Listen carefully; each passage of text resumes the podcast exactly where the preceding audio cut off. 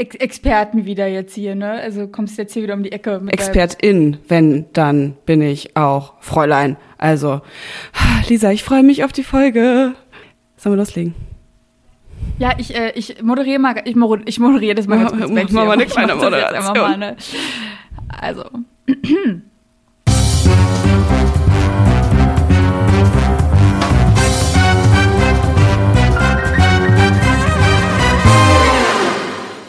Hallo und herzlich willkommen beim Wein und Weiber Podcast. Mein Name ist Lisa und ich sitze hier zusammen mit meiner Kollegin Mona. Jede Woche sprechen wir hier beim guten Glas Wein über die Liebe, das Leben und unsere Arbeit beim Online-Magazin wmn.de. Diese Woche sprechen wir über Sexmythen. Again. Vor einigen Wochen haben wir bereits eine andere Folge dazu aufgenommen. Doch die Welt ist groß und die Mythen, die sich um das Thema Sex ranken, schier unendlich. Also, gießt euch auch heute ein Glas Wein mit uns ein und genießt die Stunde mit mir und Mona. Hallo, liebe Lisa. Vielen, vielen Dank, dass du uns kurz nochmal rein erklärt hast in Chapter 2 of Sexmythen. Chapter 2 of Sexmythen. Ja, finde ich großartig. War jetzt aber auch eine, eine lange Anmoderation. Ich nehme jetzt erstmal einen äh, großen Feierabendschluck. Wir haben heute bei der Aufnahme nämlich gerade Freitag, den 16.04. Es ist 18.33 Uhr und ich sag Prost. Du hast es dir redlich verdient, Lisa. Ich weiß es ganz genau. Ich habe dich heute arbeiten gefühlt. Ich habe dich gefühlt über Slack, habe ich dich gefühlt, wie du da Sachen reingetippt hast in deinen dein Laptop rein. Ich stoße auf dich an. Ich habe ein bisschen eine, pein, eine peinliche kleine Cocktail-Situation mir gemixt. Hm. Wir müssen uns gerade vorstellen, äh, die liebe Mona sitzt da jetzt gerade ähm, mir gegenüber in der Kamera und hat so ein kleines äh, türkisches Teegläschen in der Hand, wo so eine, so eine milchig äh, kaffeeartige Substanz drinne schwimmt. Aber was ist es denn wirklich? Ja, es ist so ähnlich. Es ist relativ eklig, aber auch relativ geil. Also so mh, hm, Kaffeelikör mit Rum. Ja, es ist 8.30 Uhr auf den Freitag und mein Gott, mir ist alles egal. Mir ist heute alles egal. Lisa, lass uns eine, gut, eine gute Voraussetzung für die Folge. Also für, für alles, was ab jetzt kommt, kann ich ja nicht garantieren. Nicht. Nee, kein, keine Gewähr an gar nichts. Aber vielleicht eine kleine Triggerwarnung am Anfang. Wir werden heute sehr viel, ähm, glaube ich, nicht vulgäre Sprache, aber auf jeden Fall unter der Gürtellinie Sprache nutzen. Und ich freue mich sehr darauf. Wir haben. Werden wir? Ich, ich hoffe doch. Hab ich, was habe ich denn jetzt? Habe ich schon wieder, habe ich schon wieder verpasst? Okay, ich hoffe na gut. Es doch. Penis wird gesagt äh, öfter und das ist eine vulgäre Sache. Das ist, du sprichst da ganz kurz, ich muss da ganz kurz ja. reingrätschen. Ist nämlich genau auch mein Problem mit der gestrigen Folge GNTM, wo wir mal wieder zu unserem Thema kommen. Da hat nämlich die eine, die Ashley, hat gesagt, dass die Dasha, wie das schon klingt, ey, als würde ich hier gleich die Ashley so und die Dasha? richtige. Mm -mm. Ja, genau. Und die haben sich dann gestritten. Und naja, jedenfalls hat die Ashley gesagt, äh, dass die Dasha sich ja immer so vulgärer Sprache bedienen mhm. würde. Und die Dasha, die spricht halt schon mal sehr umgangssprachlich und sehr cool. Aber vulgär finde ich total den krassen Ausdruck. Auch jetzt für Begriffe, selbst Penis und Vagina ist ja für mich, ist für mich irgendwie keine vulgäre, vulgäre Ja, das Sprache. stimmt. Vielleicht nutze ich das Weiß Wort ich auch irgendwie ein bisschen zu häufig und zu sehr. Ich sage auch immer zu mir selber, wenn ich einen tiefen Ausschnitt anhabe und man viel von meiner Brust sieht, dann sage ich auch immer, ich sehe vulgär aus. Stimmt gar nicht, ne? Ich sehe einfach nur sexy aus. Ich will das jetzt gerade wissen. Ich muss das jetzt, äh, ich muss das jetzt hier googeln. Was vulgär genau bedeutet? Ja, warte mal. Auf abstoßende Weise derb und gewöhnlich. Aber es ist ja, also, mhm. ja, ich hoffe nicht, dass das Wort Penis und Vagina bald als abstoßend gelten. nee, okay, also wir, wir müssen vorsichtig sein mit dem Begriff. Alles klar, ist duly so. noted. Vielen Dank. Die Grätsche ist, die Grätsche ist vorbei. machen wir nicht mehr. Na gut, dann machen wir unvulgär weiter und ich würde euch ganz kurz nochmal erklären, was wir letzte Folge besprochen haben in unserer Sexmythen Chapter One, denn da wurden auch schon sechs Sexmythen einmal vorgestellt von uns. Wir hatten den Mythos, Masturbieren dauert bei Frauen sehr, sehr lange. Haben wir, haben wir debunked. Wir hatten den Mythos, die erogenen Zonen der Frau funktionieren wie Lustknöpfe. Drittens, Männer haben immer Bock auf Sex. Viertens, Männer sind erst dann wirklich gut im Bett, wenn sie mehrmals kommen. Fünftens, wer sich liebt, der hat jeden Tag Sex miteinander. Und sechstens, zu viel Sex kann die Vagina ausleiern. So, und anschließend. Genau, also wer, wer jetzt irgendwas gehört hat von diesen Mythen und sich denkt, what, das kann doch nicht sein, das muss ich jetzt mal genau wissen, der sollte vielleicht noch mal ein paar Wochen zurückgehen und sich erstmal die Folge von uns beiden anhören und dann natürlich nicht vergessen, wieder hier reinzuschalten, um die Mythen zu hören, die wir heute besprechen werden. Wir haben wieder sechs Stück dabei. Auf jeden Fall. Kann man natürlich auch so hören, ohne vorher die andere Folge gehört zu haben. Aber wir würden es euch einfach empfehlen. Wir würden es euch empfehlen und macht das einfach mal. Aber bevor wir das jetzt machen, müssen wir ja trotzdem noch äh, abfrühstücken, was wir sowieso immer haben. Einen kleinen Weinfakt.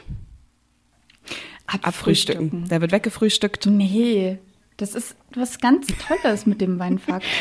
Ich freue mich da. Also, das ist mein Highlight der Woche jedes Mal, wenn ich dran bin, dass ich mir so einen Weinfakt raussuchen darf. Wow, deine Woche klingt gerade gar nicht nur geil.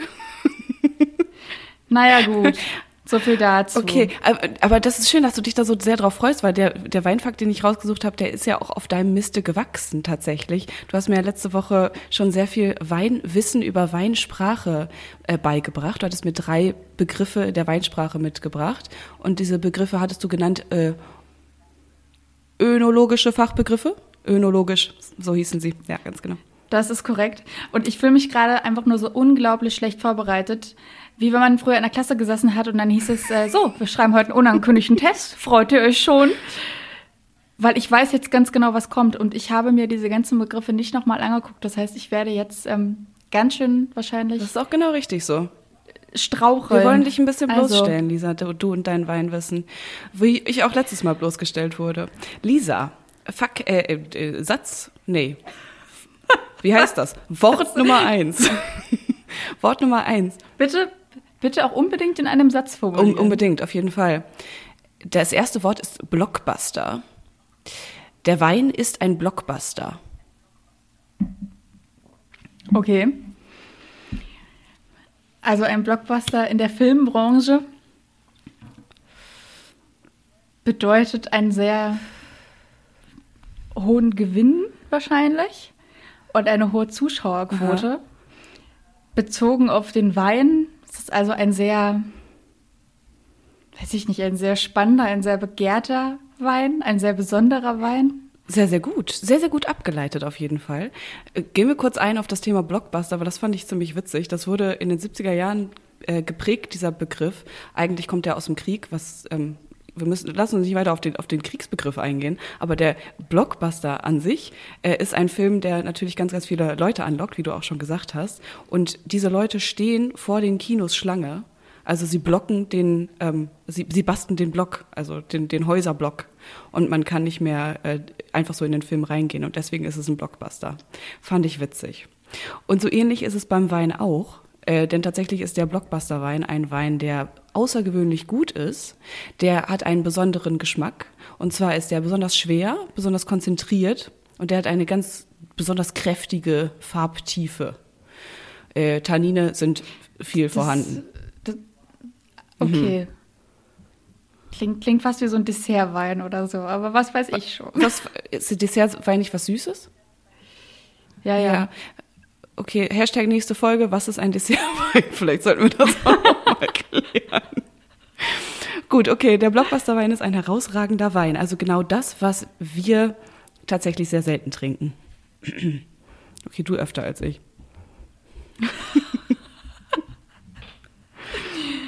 Gut, bist du bereit für Frage Nummer zwei, Lisa? Ich, ich sitze auf heißen Kohlen. Kannst du nicht erwarten, ne? Äh, Frage Nummer zwei. Was ist ein Cuvée-Wein?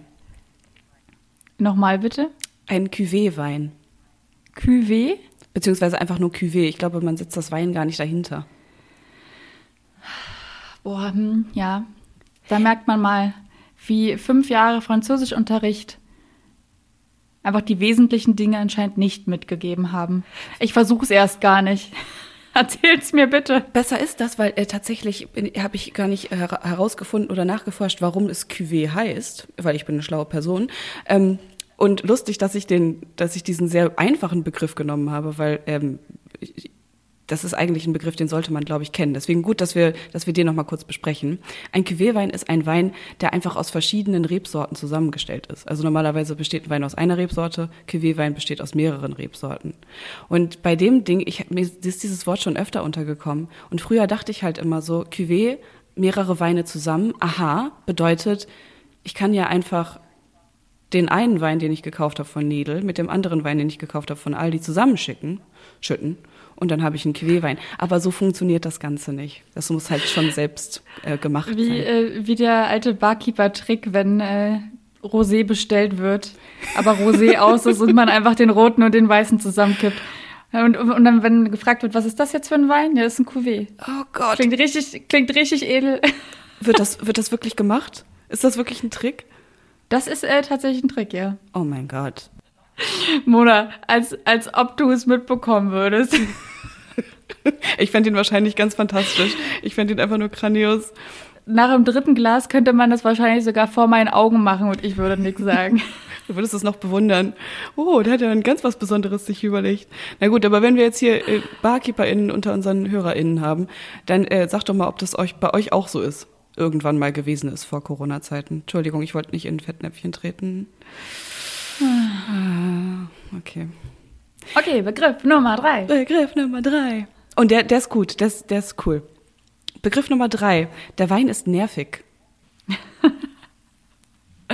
Ja, okay, cool. Es wird ja sonst immer eher Frauen gesagt, dass sie nervig sind, ne? Naja, okay. Der Wein kann scheint auch nervig sein. Ist ein sehr weiblicher ich, Wein.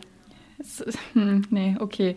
Äh, also er ist nervig. Er ist, ähm, er, er, trifft, also entweder trifft er dadurch einen, einen gewissen Nerv, weil er mal wieder schmeckt, mhm, mhm. oder er stört den Gaumen und nervt den Gaumen. Also irgendwas stimmt nicht so wirklich mit dem Wein. Mhm, das wäre mhm. jetzt mein Second Guess und die, die Sache locke ich jetzt ein. Ich locke es ein. Du lockst es ein. Mhm. Es, es, stört den Gaumen auf eine Art. Und da würde ich dir auch wieder sagen, es, es, es, es klingt sehr, sehr richtig, denn es ist ein, es, für mich klingt super, es ist ein junger, lebhafter, säurebetonter Weißwein. Und äh, ja, also man kann da so ein bisschen, finde ich, drauf schließen, so was die, was diese WeintrinkerInnen doch von jungen Leuten halten, ne? Die finden, junges Gemüse, junge, lebhafte Leute finden die ein bisschen nervig. Und den Wein eben auch. Hammer. Sag mal, ich, also ich ziehe jetzt gleich weiter. Ich gehe jetzt hier irgendwie zum Zocker Spezial oder so von, von Wer wird Millionär oder so. Ich habe das ist halt mein Lauf, ne?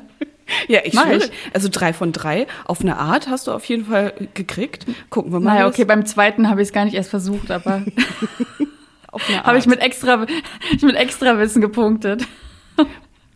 Das hilft dir auf jeden Fall. Grandios. Lisa, dann gehen wir rüber. Gehen wir rüber in unsere eigentliche Folge. In machen, machen wir das doch einfach mal. Sexmythos Nummer 1, 2, 3 und 4 und 5 und 6. Du hast drei Stück dabei. Ich habe drei Stück dabei.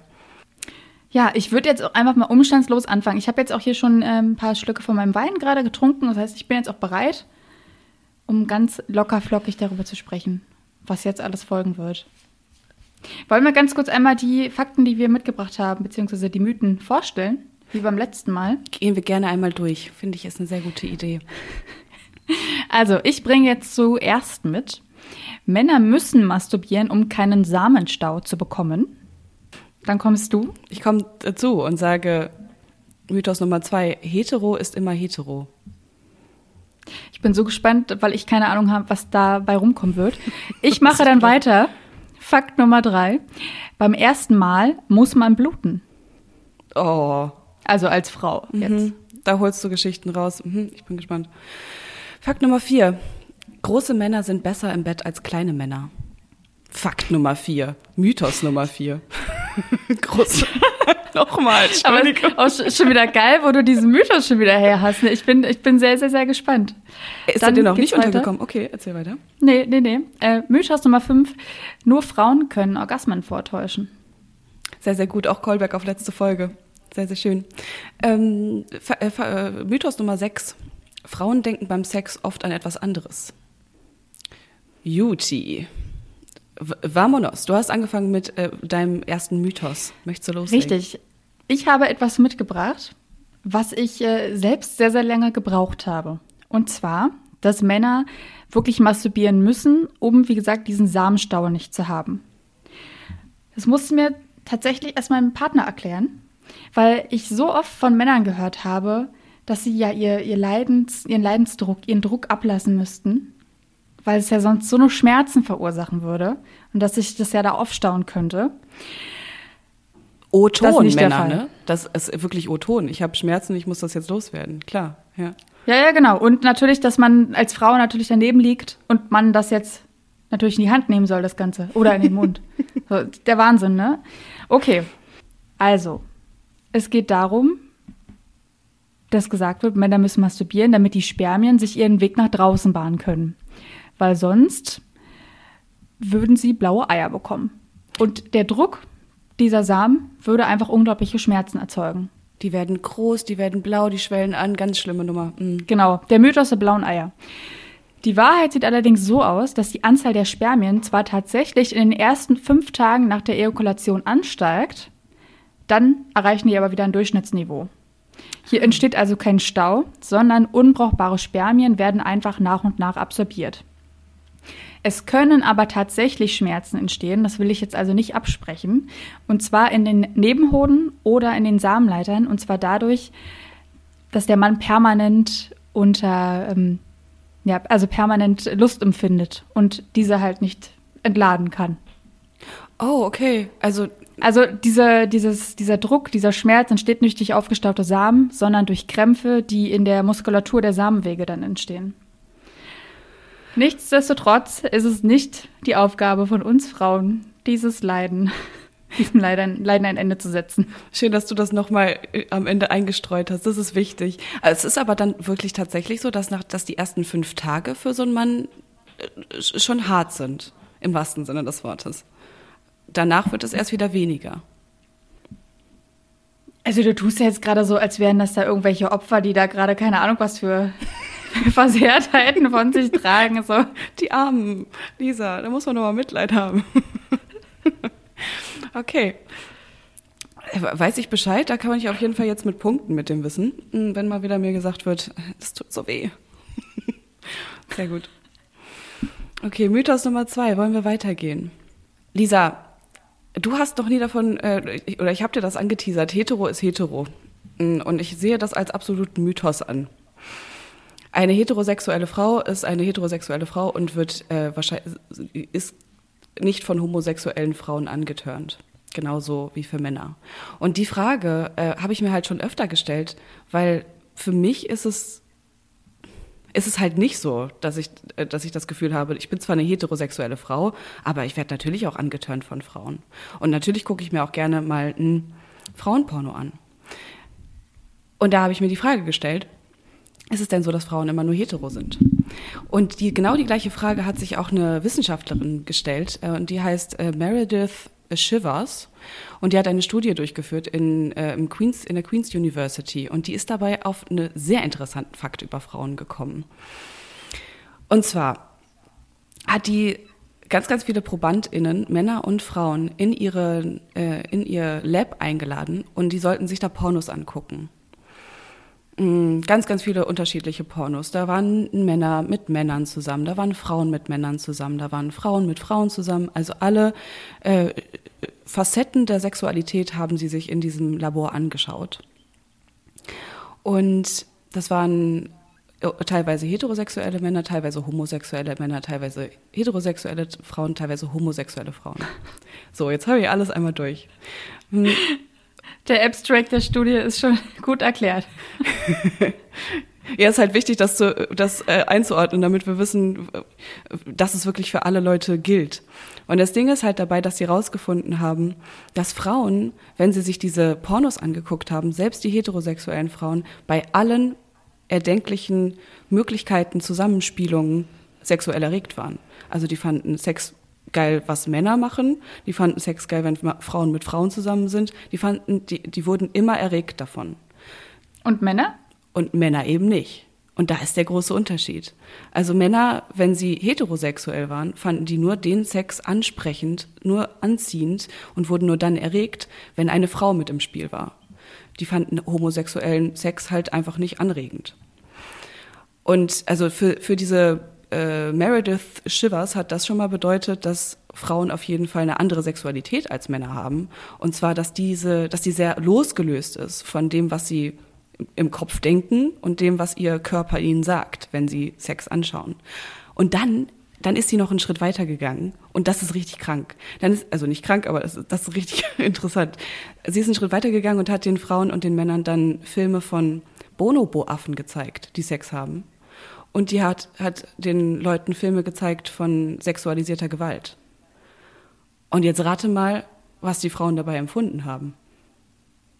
Lust. Lust.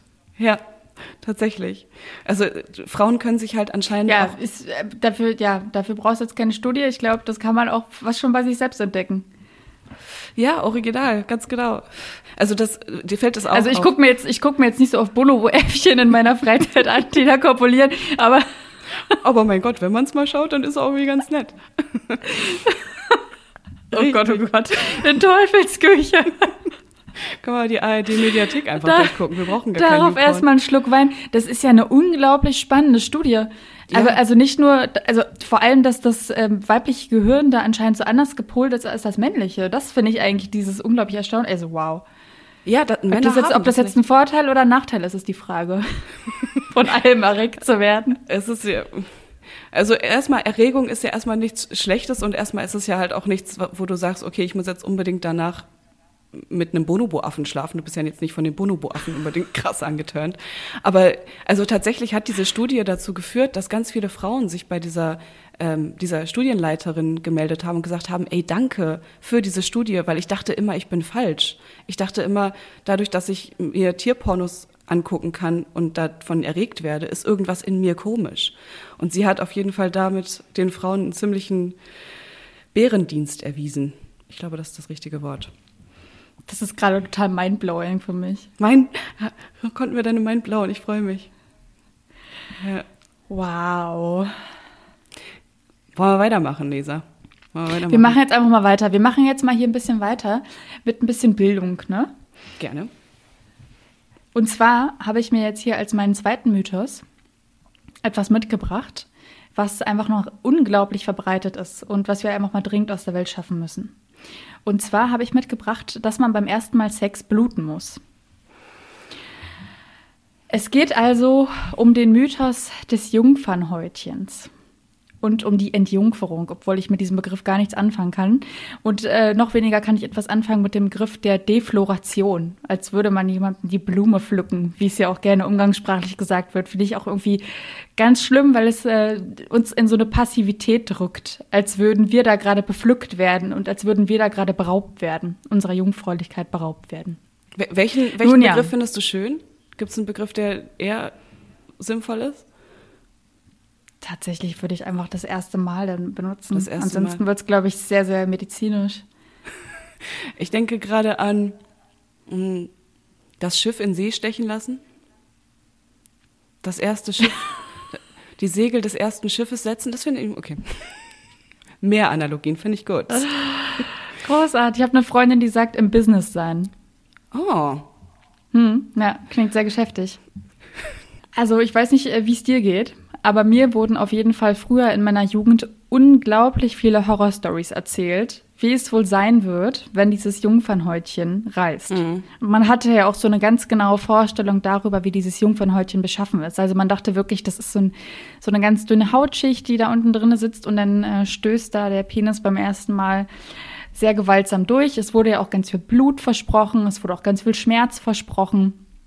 Ich weiß nicht, äh, kannst du was mit den Geschichten gerade anfangen oder Ja, ich habe ich einfach einen schlechteren Freundeskreis gehabt? Ja, also dieser, dieser Schmerz davor, das war auf jeden Fall das große Problem. Ne? Dass man sich so, man hat sich so vorher so viele Gedanken darüber gemacht, was denn, wie sich das auch anhören würde, wie das durchknackt und dann auf einmal kommt, kommt da literweise Blut raus. Ja, ja. Vielleicht war die Aufklärung da auch nicht unbedingt der, das aller, Allerfeinste. Hatte ich auch.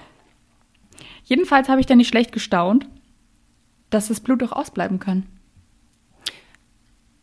Ausbleiben kann aus eigener Erfahrung. Ausbleiben kann aus eigener Erfahrung. Ja. Und dann ähm, habe ich jetzt herausgefunden, dass tatsächlich bei der Hälfte aller Frauen das Blut ausbleibt beim ersten Mal. Bei mir tatsächlich auch. Es ist auch nichts auf dem Laken übrig geblieben.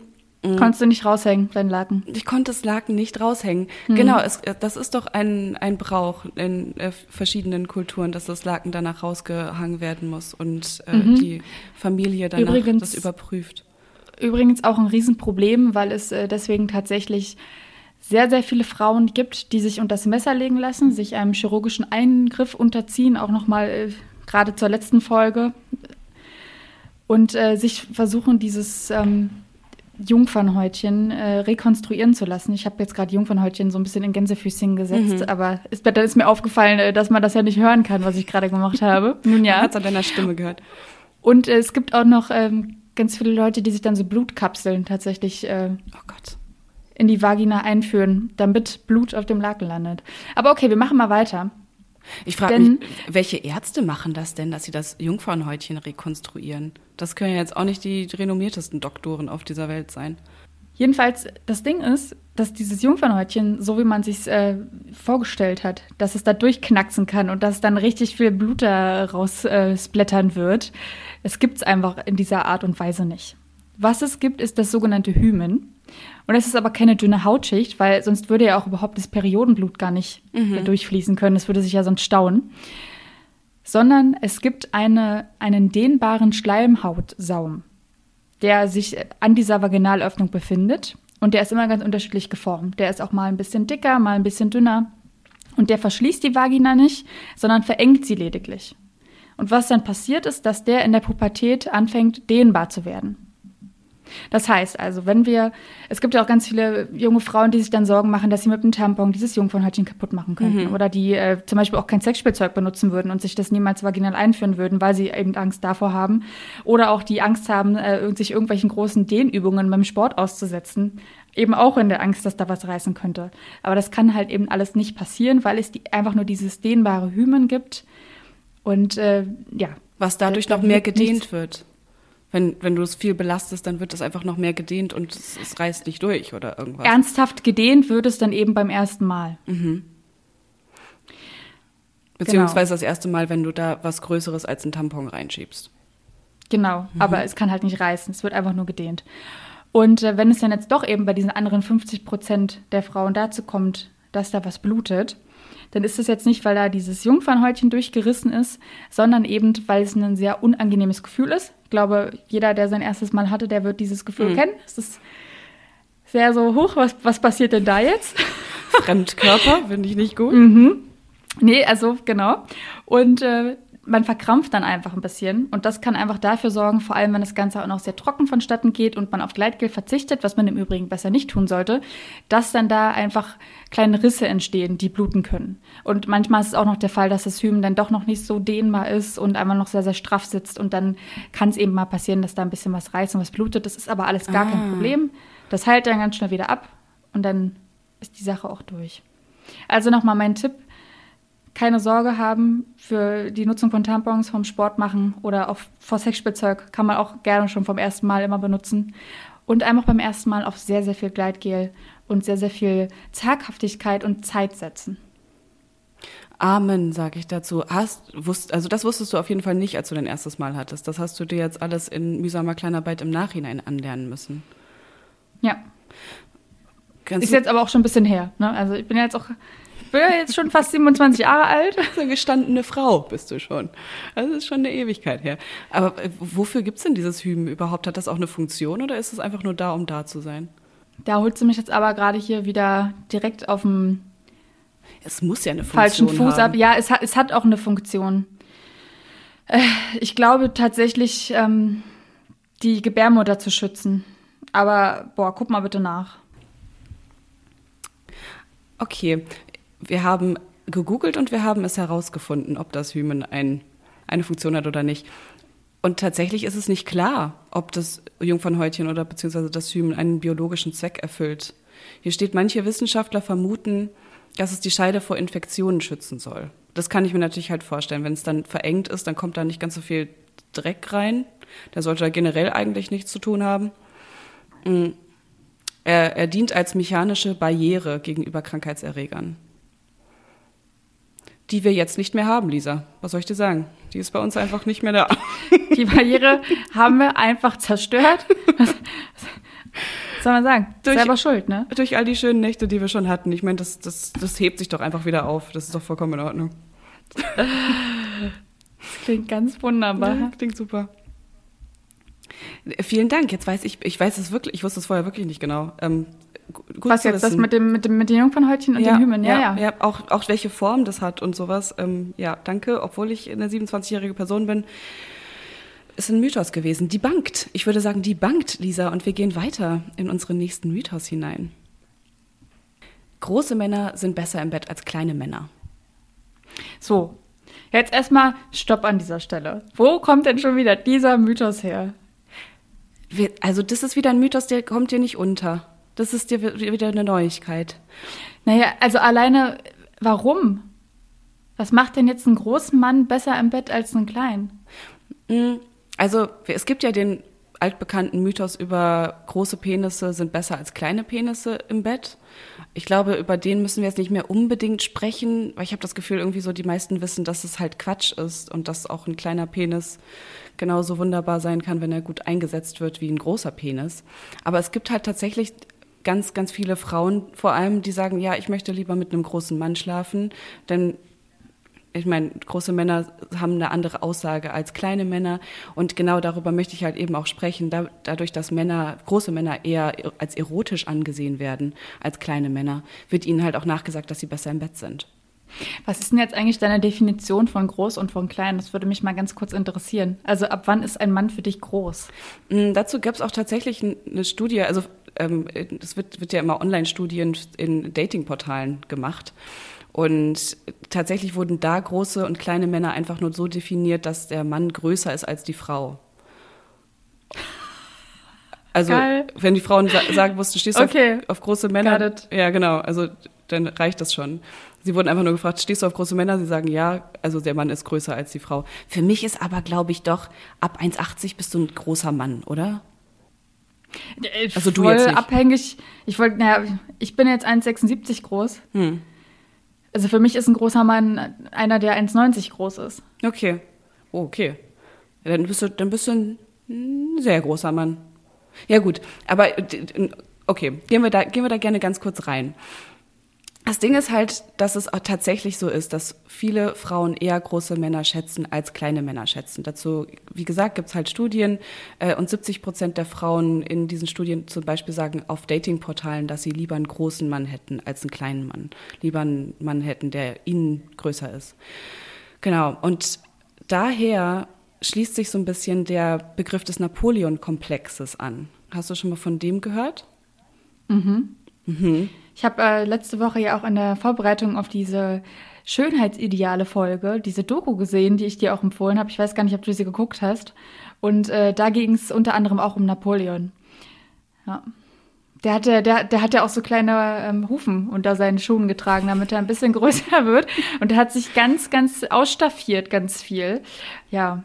War aber ansonsten gar keine so großartige Gestalt. Aber in dieser Doku ging es nämlich auch darum, dass der Mann äh, auch dadurch ähm, ein bisschen an Attraktivität gewonnen hat. Nicht nur durch seine äh, ruhmreichen Porträtierungen, da, die er immer hat vornehmen lassen von ja. sich, sondern eben auch durch seine Macht.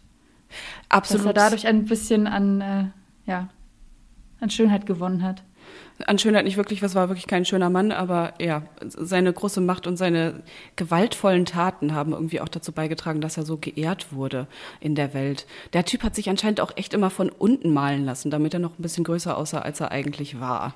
Und clever. Ist, der weiß einfach Bescheid. Und die Hufen, von denen du sprichst, ja, er hat auch hohe Schuhe getragen.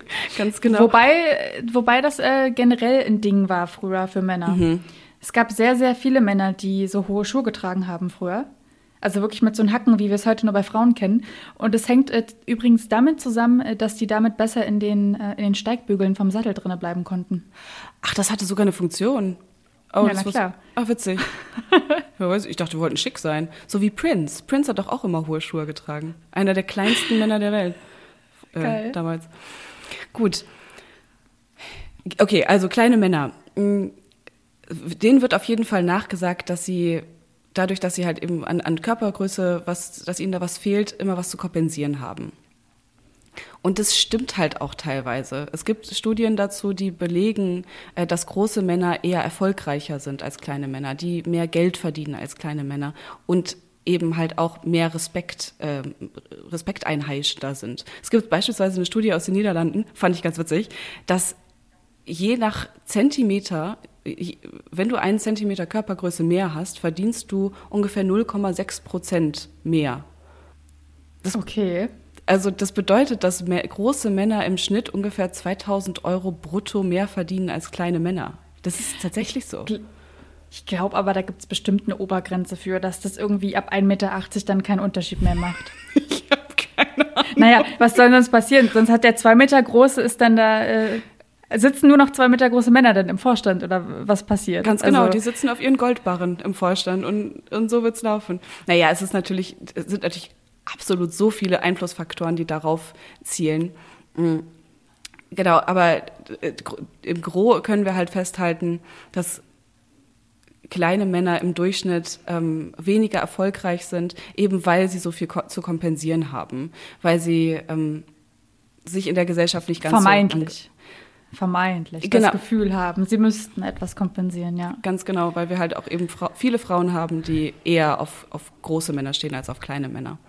Und so ging es halt eben anscheinend, oder da, daher kommt eben dieser Name des äh, Napoleon-Komplexes, denn der Typ war halt wirklich ein relativ kleiner Mann, war sehr aggressiv, war mh, mm, ziemlich machtbesessen und war eben nur 1,68 groß.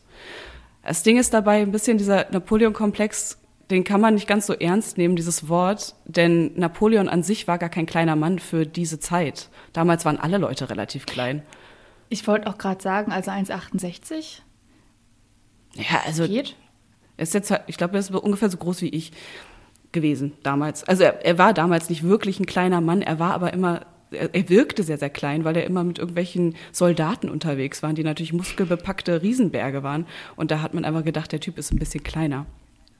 Also, genau, können wir zusammenfassen. Äh, kleine Männer haben eine Tendenz eher dazu, dass sie aggressiver wirken. Sie sind auch oft auf jeden Fall ähm, eifersüchtiger in Beziehungen oder auch auf andere Dinge eifersüchtiger. Und das alles schließen diese äh, Wissenschaftler in diesen äh, etwas, man weiß nicht genau, Studien, mm, dass sie eben diesen Napoleon-Komplex haben. So, und jetzt halt die, diese Frage, sind diese kleinen Männer denn jetzt besser oder schlechter im Bett? Und es ist sehr, sehr schwierig dazu natürlich wissenschaftlich das Ganze anzugehen. ich wollte gerade sagen, weil wenn die Aussage ja ist, dass Frauen nur mit Männern schlafen, die größer sind als sie selbst, was in der Regel der Fall ist, ist ja gar keine fundierte Menge an Frauen da, die überhaupt eine Aussage dazu treffen kann, ob der Sex jetzt mit Männern, die kleiner als sie selbst sind, besser ist.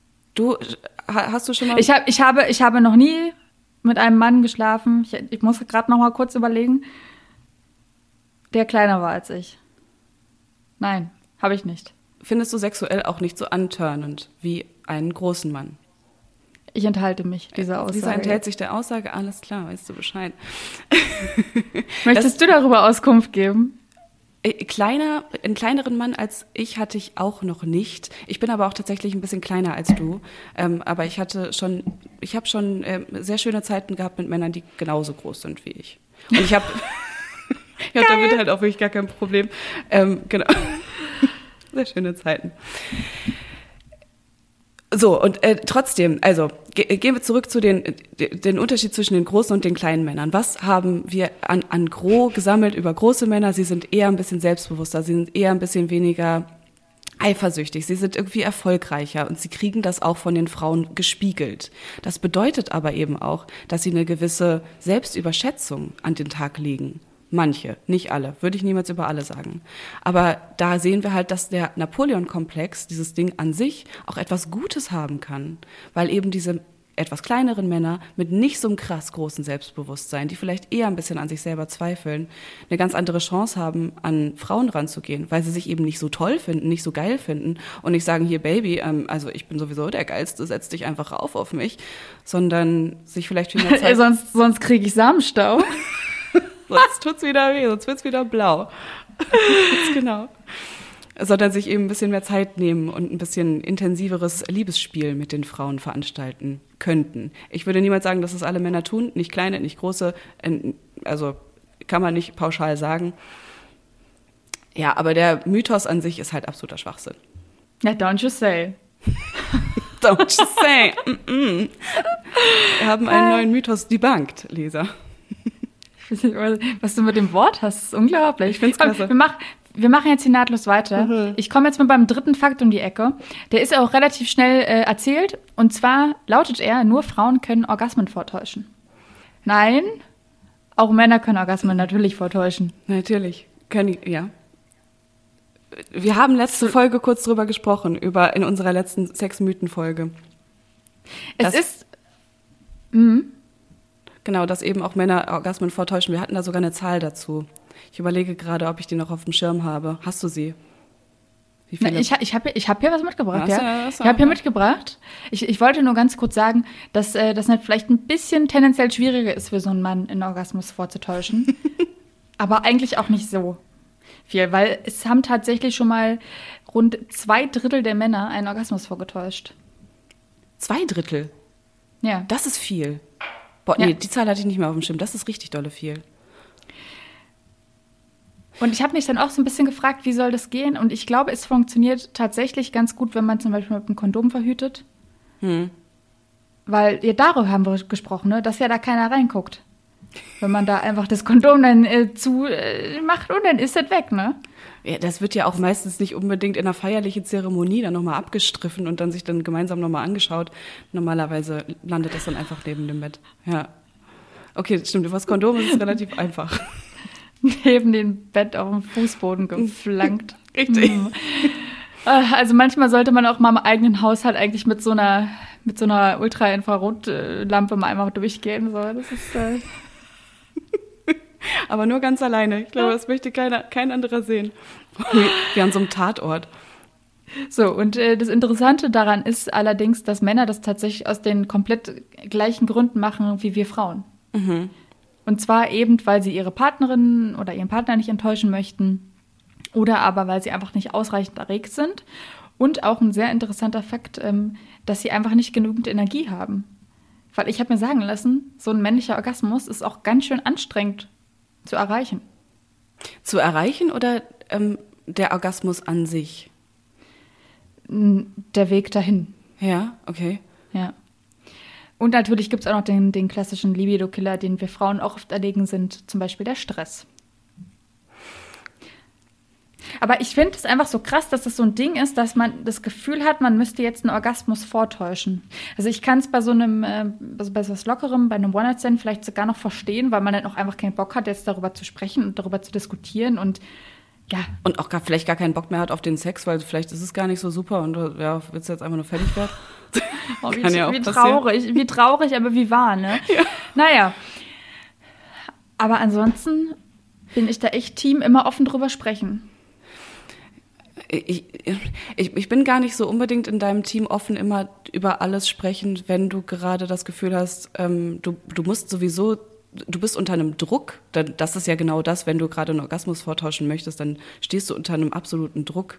Und macht es dann wirklich den Druck kleiner, wenn du dann darüber sprichst und sagst, ich kann jetzt nicht kommen und muss das dann auch noch erklären?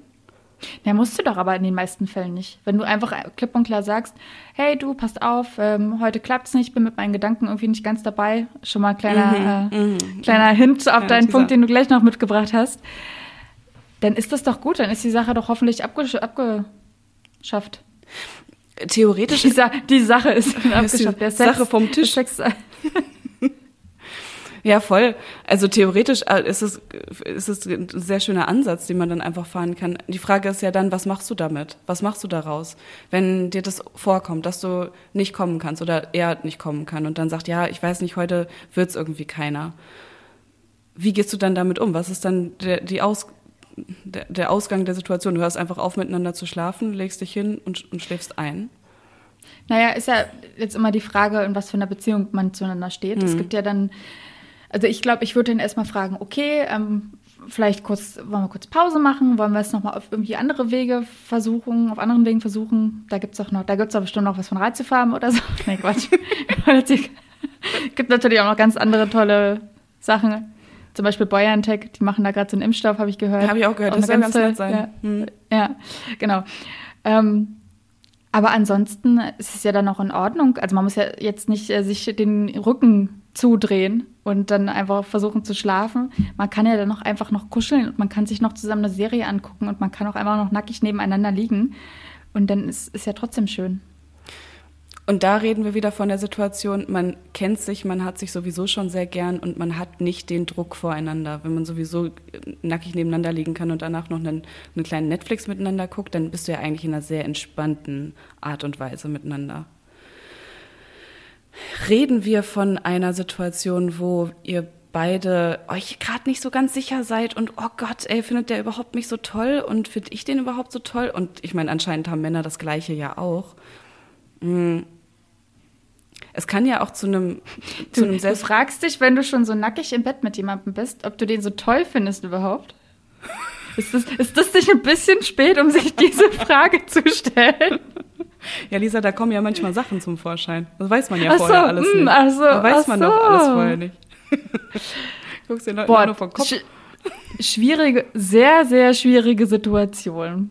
Ja, das ist tatsächlich auch nochmal eine Sache. Wie gehst, also wenn du dann wirklich zu dir, zu dem Entschluss kommst, so, mh, hm, ich habe dich jetzt zwar ausgezogen und mh, hm, hat mir am Anfang irgendwie ganz gut gefallen, aber jetzt nicht mehr. Du gehst ja dann nicht einfach. Das, das wäre ja, also das finde ich, geht gar nicht. E egal wie selbstbestimmt und was auch immer man ist, du kannst den Menschen ja nicht sagen so, ah, nee, doch nicht. Ich naja, jetzt hoffentlich gesehen. ja, hoffentlich ja auch, weil du jetzt nicht nur mit jemandem schläfst, weil der jetzt irgendwie einen heißen Body hat auf Tinder und da die ganzen Spiegel-Selfies von sich gepostet hat, sondern hoffentlich, hoffentlich schläft man ja miteinander, weil irgendwie der Abend schön war und man gute Gespräche miteinander geführt hat. Also, was müsste mir da entgegenspringen, dass dieses Gefühl verschwindet? Also, mm. Ein richtig, richtig hässliches Tattoo vielleicht? So ein richtig oh, oder so ein so ein Tattoo. Also und du, wenn du wenn du das gerade ansprichst, ich glaube, das einzige, was mich dann irgendwie in die Flucht schlagen könnte, ist irgendwie ein, ähm, ein rassistisches Tattoo oder sowas. Ja, ich wollte es gerade sagen, ganz genau. Also dann, dann Deutschland 88 ist, da drin steht, dann denkst du auch so gut. Ähm, dann hm. dann wäre der Moment umzugehen, ja. Ich hoffe zwar, dass man das vielleicht auch schon vorher im Gespräch vielleicht ein bisschen hätte raushören können und dass mir sowas niemals passieren wird in meinem Leben. Aber ja, das wäre der Moment, um zu gehen. Ja, man weiß es ja nicht mit den ganzen Hipstern, die sich jetzt irgendwie die Haare abrasieren und die coolen äh, Springerstiefel tragen.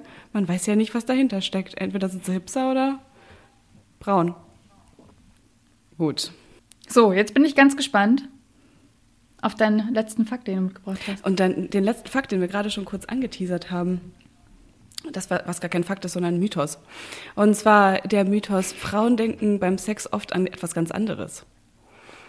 Aber ich finde das jetzt so interessant, weil was kommt denn bitte jetzt schon wieder, Mona? Weil es ist doch so, dass das ab und zu passiert, dass die Gedanken abschweifen. Es ist doch einfach so. Zu 100 Prozent. Ja, absolut.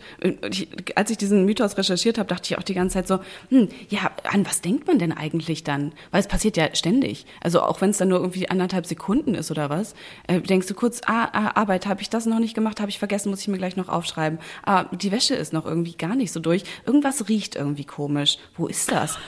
Beim Sex riecht irgendwas komisch. Wo ist das? Okay. Sachen das, passieren. Geil. Woran denkst du denn? ähm, also ich kann da jetzt nur aus dem Nähkästchen plaudern, dass bei mir absolut ähm, irgendwelche Gliederungssachen aus der, aus der Masterarbeit nochmal so kurz aufgeploppt sind. Ah, nee, ah, der Gliederungspunkt, der muss eindeutig vor den anderen und so. ist, auch, äh, ist ähnlich sexy, wie es riecht hier ein bisschen komisch. ähnlich hocherotisch. Geil. Ja, und also du bist ja voll bei mir. Also was ist der Mythos? Ich bin 100, zu 100 Prozent bei dir. Das Ding ist aber, dass der Mythos halt besagt, ähm, und diesen Mythos, ich sag's dir, den habe ich aus dem aus Sat 1. Also, da gab's eine Fast den Wein verspuckt. Sag mir doch sowas nicht, wenn ich gerade trinke. Entschuldige bitte, das tut mir total leid. Ja, ne? Sat 1 Gate ist ja gerade nicht der beste Sender. Sat, da ist ja einiges los. Sat 1 ist aber das Gate, was auf jeden Fall einen großen Teil der Bevölkerung abbildet, würde ich mal sagen. Und in Sat 1 wurde nämlich zu diesem äh, wahnsinnigen äh, Mythos schon mal ganz viele Leute auf der Straße befragt. Und die kannten diesen Mythos natürlich. Und dann gab es einen Dr. Professor Schlag mich tot. Warte. Ah, Dr. Udo Remes, ein Urologe und Sexualexperte, und der hat sich halt dann diesen, dieses Mythoses angenommen und hat erklärt, dass der Stimmt, absolut. Aber er musste das halt, dass der einfach wahr ist, das ist absolut richtig. Aber er musste es halt ein bisschen eingrenzen. Und zwar ist es natürlich so, dass Frauen beim Sex an was anderes zwischendurch denken, aber Männer eben auch.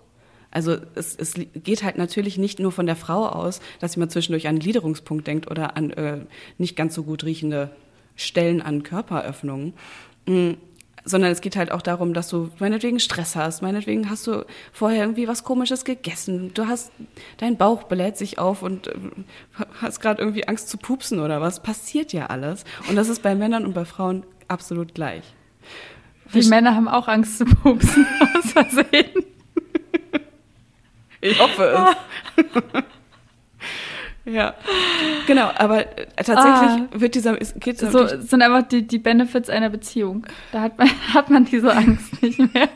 Boah, da möchte ich irgendwann mal ankommen in einer Beziehung. Wenn, wenn einem das wirklich komplett wurscht ist. Das ist ein Life-Goal. Gut. Äh, also, der Mythos ist auf jeden Fall trotzdem da und der bestätigt auch diesen Mythos. Und zwar ist es halt wirklich so, dass Frauen viel, viel schlechter beim Sex abschalten können als Männer. Dieses berühmte Gehen lassen, dieses berühmte Abschalten und beim Sex einfach nur den, die, die Körper sich mit, mit sich gegenseitig machen zu lassen, was sie wollen. Dafür muss man mm, ein Glas Wein trinken. Dafür muss man erstmal ein großes Glas Wein trinken. Ich, ich, ich nehme gerade noch einen Schluck, weil lecker. Ich, ich, dachte, wir, ich, ich, dachte, wir machen jetzt Tipps, wie, wie das funktioniert. Das, ist jetzt, das war jetzt mein Tipp, mein Tipp Nummer eins. Ich glaube, das ist der erste und der einzige. Ich finde den gut, ich finde den grandios. Mhm. Das Ding ist aber, dass es trotzdem nicht besser wird dadurch. Und zwar musst du dafür mh, abschalten können, obwohl deine Großhirnrinde noch aktiv ist. Das bedeutet, du musst halt beides gleichzeitig können. Du musst abgeschaltet sein und trotzdem on point sein und on fire sein. Und das können Männer besser als Frauen. Das kriegen Frauen nicht so gut voneinander. Sie kriegen es hin, aber sie kriegen es nicht so gut voneinander. Und das Allerfrustrierendste dabei, Lisa, ist, dass keiner weiß, warum. Die Wissenschaftler haben keine Ahnung, warum das so ist. Kennst du dieses, ähm, dieses Meme, dass Frauen so beim PC so richtig viele Tabs im Kopf immer offen haben und Männer nur genau ein Fenster immer aufhaben? Und in dem Fenster steht? Na, das ist dann von Mann zu Mann unterschiedlich. Wir haben schon jeder noch seine eigene. Klar, kann ich mir vorstellen. Ist es bei dir und daran, so? daran, ja, total. Ich habe äh, mal meinem Partner erzählt, was gerade so in meinem Kopf äh, vor sich geht. Ja. An was für verschiedene Sachen ich denke. Und dann kommen da gut und gerne in stressigen Zeiten mal sieben Sachen zusammen. Und er guckte mich dann nur an und meinte, wie soll denn das jetzt gerade alles in diesem Moment in deinen Kopf reinpassen? ich so, ja, geht halt. So, Stress, pur. Es, es, geht halt, aber es tut auch weh. Es macht, es macht und dann, komplett bescheuert. Und als ich ihn dann fragte, woran denkst du denn gerade? Wurde genau eine Sache genannt. Und das war dann natürlich irgendwie der Moment oder so. Das Abendessen. In dem er sich gerade, in dem er sich gerade befunden hat, einfach. Boah, ey, das muss entspannt sein. Das muss Aber das ist jetzt natürlich auch sehr klischeehaft äh, gesprochen. Also was davon jetzt wahr ist und wie unterschiedlich das weibliche und das männliche Gehirn dann doch funktionieren, weiß ich dann nicht. Bin, bin halt Podcasterin, bin halt keine Neurochirurgin, ne? Ja, noch nicht, Lisa. Wir werden hier immer, ne? Bildungspodcast, ich sag's dir. Bist du jemand, der, der begleitet uns dabei auf unserem Weg zur Neurochirurgie? Langsam aber sicher tappen wir in die Richtung. Und du bist bald so ein Master of Disaster. Also ich meine, was soll ich dir mehr sagen? Bist du denn jemand, der beim Arbeiten immer 38 Millionen Tabs offen hat, also in Real Life? Oder kannst du das besser strukturieren? Das ist äh, ganz, ganz unterschiedlich von meinem Arbeitsprozess, in dem ich gerade drin bin. Also wenn ich jetzt für den Text recherchiere, dann sind da 50 Tabs offen. Log mhm. Aber sobald, sobald ich alles habe, was ich brauche, muss ich das auch alles wieder schließen dann. Weil sonst kriege ich, krieg ich die Krise. Und das ist das befriedigendste Gefühl auf der Welt, oder? Das ist doch die fast so geil wie ein Orgasmus. Ja. Nach einem Artikel fertig, Tabs schließen, durchatmen. Ja. Das ist geil. Ist ja auch die Frage nach dem Multitasking, ne? Also eigentlich theoretisch sagt man ja, dass Multitasking überhaupt nicht funktioniert und dass, es, dass unser Gehirn das eigentlich gar nicht kann. Aber trotzdem ist man ja immer die ganze Zeit am Multitasken. Machst ja, das, das Leben besteht ja aus einem einzigen Multitasken. Finde ich auf jeden Fall. Also ich glaube, ich kann das ganz gut. Also ich glaube auch, dass es dieses richtige Multitasking nicht gibt, weil der Kopf sich wirklich immer auf eine Sache hm. gerade konzentrieren muss. man kann halt relativ schnell vielleicht switchen zwischen diesen einzelnen Aufgaben. Das glaube ich schon. Ja, genau. Aber es, man, man sieht es ja zum Beispiel an so einfachen Aufgaben wie, äh, lass ich jemanden unterhalten und nebenbei eine Karotte schneiden. Manche Leute kriegen das hin und manche Leute kriegen es einfach nicht hin. Gleichzeitig ein ordentliches Finger. Gespräch. Ja. zum Beispiel. Oder sind einfach super langsam dabei. Ja, voll. Ja, es liegt dann auch tatsächlich natürlich an der, an der Schwierigkeit der Aufgabe, da hast du absolut recht. Hm. Aber das ist ja. ja Kar Karotte schneiden ist jetzt. Äh Karotte schneiden geht noch. Schon low-key. Aber das ist ja das Gleiche, wie wenn wir halt ähm, beim, beim Sex nicht abschalten können, sondern immer mal wieder zwischendurch halt, weiß ich nicht, ähm, an das Abendessen denken. Auch wenn es dann nur ganz, ganz kurz ist, kannst du nicht gleichzeitig ans Abendessen denken, was du noch einkaufen musst und dabei unfassbar grandiose sexuelle Lust empfinden. Sondern die sexuelle Lust kommt dann erst wieder, wenn du dich wieder auf die sexuelle Lust konzentrierst. Scheiße eigentlich.